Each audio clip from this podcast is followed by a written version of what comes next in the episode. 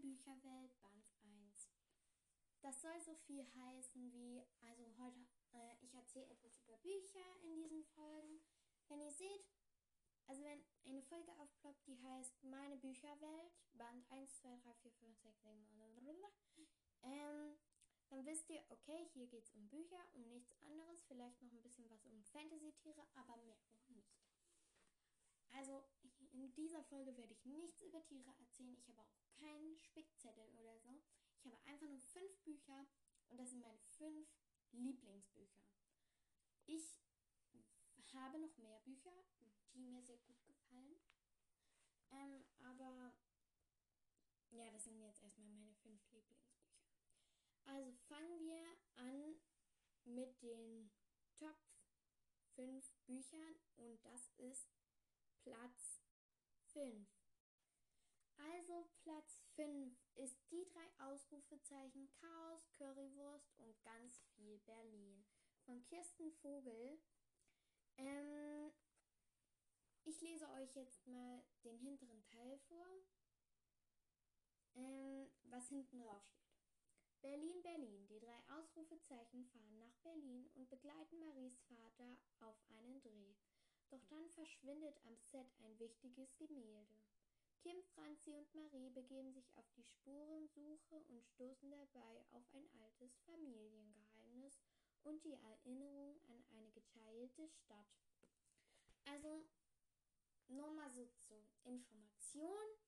Dieses Buch ist ein Detektivbuch, das heißt, diese drei Mädchen, Kim, Franzi und Marie, eigentlich Franziska, aber wir nennen sie Franzi, ähm, sind Detektivinnen, und zwar die drei Ausrufezeichen. Und ähm, ja, hier geht es halt um einen Detektivfall in Berlin, wo ein wichtiges Gemälde verschwindet.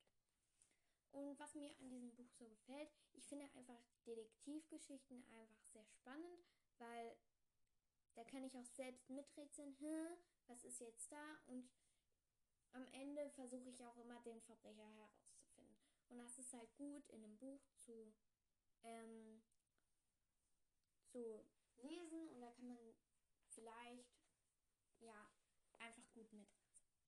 So, jetzt kommen wir zu Platz 4. Platz 4 meiner Lieblingsbücher ist Sophies Welt, ist ein Roman von Justin, äh, Justine Garden. In diesem Buch geht es um ein Mädchen, was eines Tages einen Briefumschlag bekommt, wo drin steht, Wer bist du? Sie fragt sich danach, geht ins Haus und versucht dieses Rätsel zu lösen. Sie bekommt immer weitere Briefumschläge und an neuen Orten versucht sie ihre Rätsel zu entschlüsseln. Mir gefällt dieses Buch so sehr, ähm, weil man kann halt, da kommt halt drin vor, was die Menschen sich am meisten fragen zum Beispiel, also was manche Menschen sich fragen und ja, da kannst du auch halt so, halt, du, ja, wie soll ich das erklären? Ähm, du kannst halt selbst über die Fragen nachdenken und kannst dir denken, hm, was würde ich jetzt dazu denken? Und ja, das gefällt mir, das an. So, jetzt kommt Platz 3. Platz 3 ist Drachentochter von Liz Fl Flanagan. Flanagan. Also, ähm, ich lese euch jetzt den kurzen hinteren Teil vor, weil bei Sophies Welt konnte ich das nicht machen, weil ähm, das halt nicht so richtig hinbrauscht. Die Drachen werden zurückkommen, ein letztes Mal. Auf der Insel von Akosi regierten vor langer Zeit die Drachen und ihre Drachenreiter die Lüfte, jetzt sind sie aber nur noch Legenden. Als das Dienstmädchen Mila einen Mord beobachtet, wird sie plötzlich zur Hüterin der letzten vier Dracheneier. Doch sie muss ihre Aufgabe geheim halten und bringt dadurch alles in Gefahr, was ihr wichtig ist. Mir gefällt das Buch so sehr, weil ähm, das sind halt, ist halt eine Fantasy-Geschichte und ich mag sehr gerne Fantasy-Geschichten. Und ich mag auch sehr gerne Drachen und mir das vorzustellen. Deshalb ähm, mag ich auch sehr gerne äh, Aragon. Das ist auch so, geht so um einen Jungen, ähm, der halt ähm, einen Drachen bekommt. also einen Stein findet und das ist ein Drachenei und dann muss ich halt um den Drachen kümmern.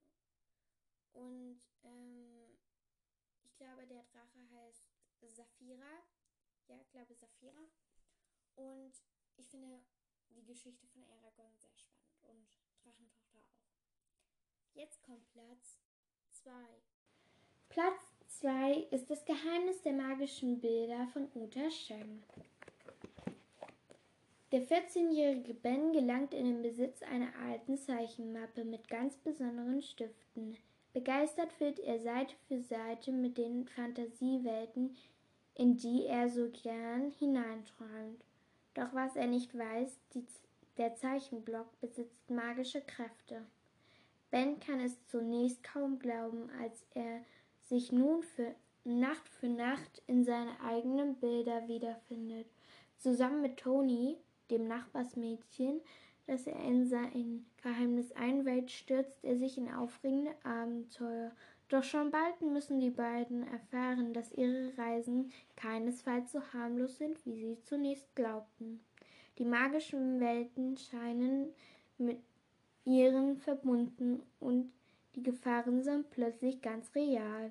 Als Ben und Tony auf einer Reise sogar die Vergangenheit verändern, bleibt das nicht ohne Folgen und Ben glaubt, alles verloren zu haben.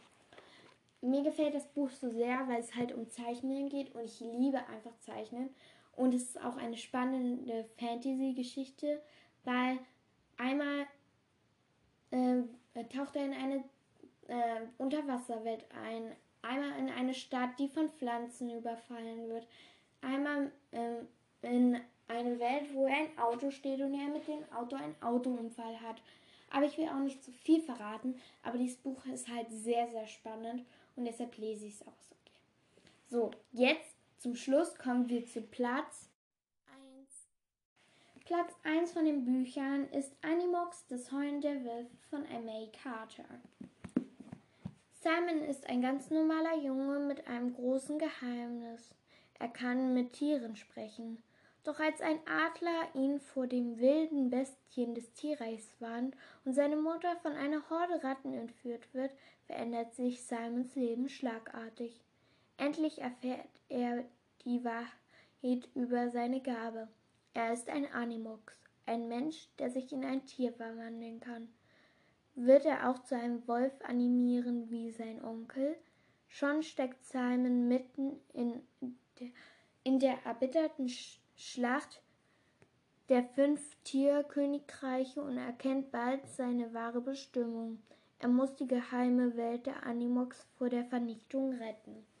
Mir gefällt das Buch sehr, weil es eine, ähm, eine Fantasy-Geschichte ist und ähm, es geht halt um verschiedene Leute, die sich in Tiere verwandeln können. Und das finde ich halt sehr spannend. Mir gefällt auch eine Person sehr gut aus diesem Buch. Ähm, die habe ich jetzt nur kurz kennengelernt, aber sie gefällt mir halt sehr gut. Und zwar ähm, Ariana.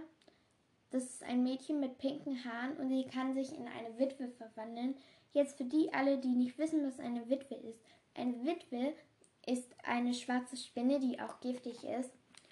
Und in diesem Buch geht es halt auch oft um Kämpfe. Das heißt, die kämpfen auch gegeneinander, halt nur nicht so, dass sie sich töten, sondern so, dass ähm, dann gesagt wird, gibst du auf? Und erst wenn die sagen, gibst du auf.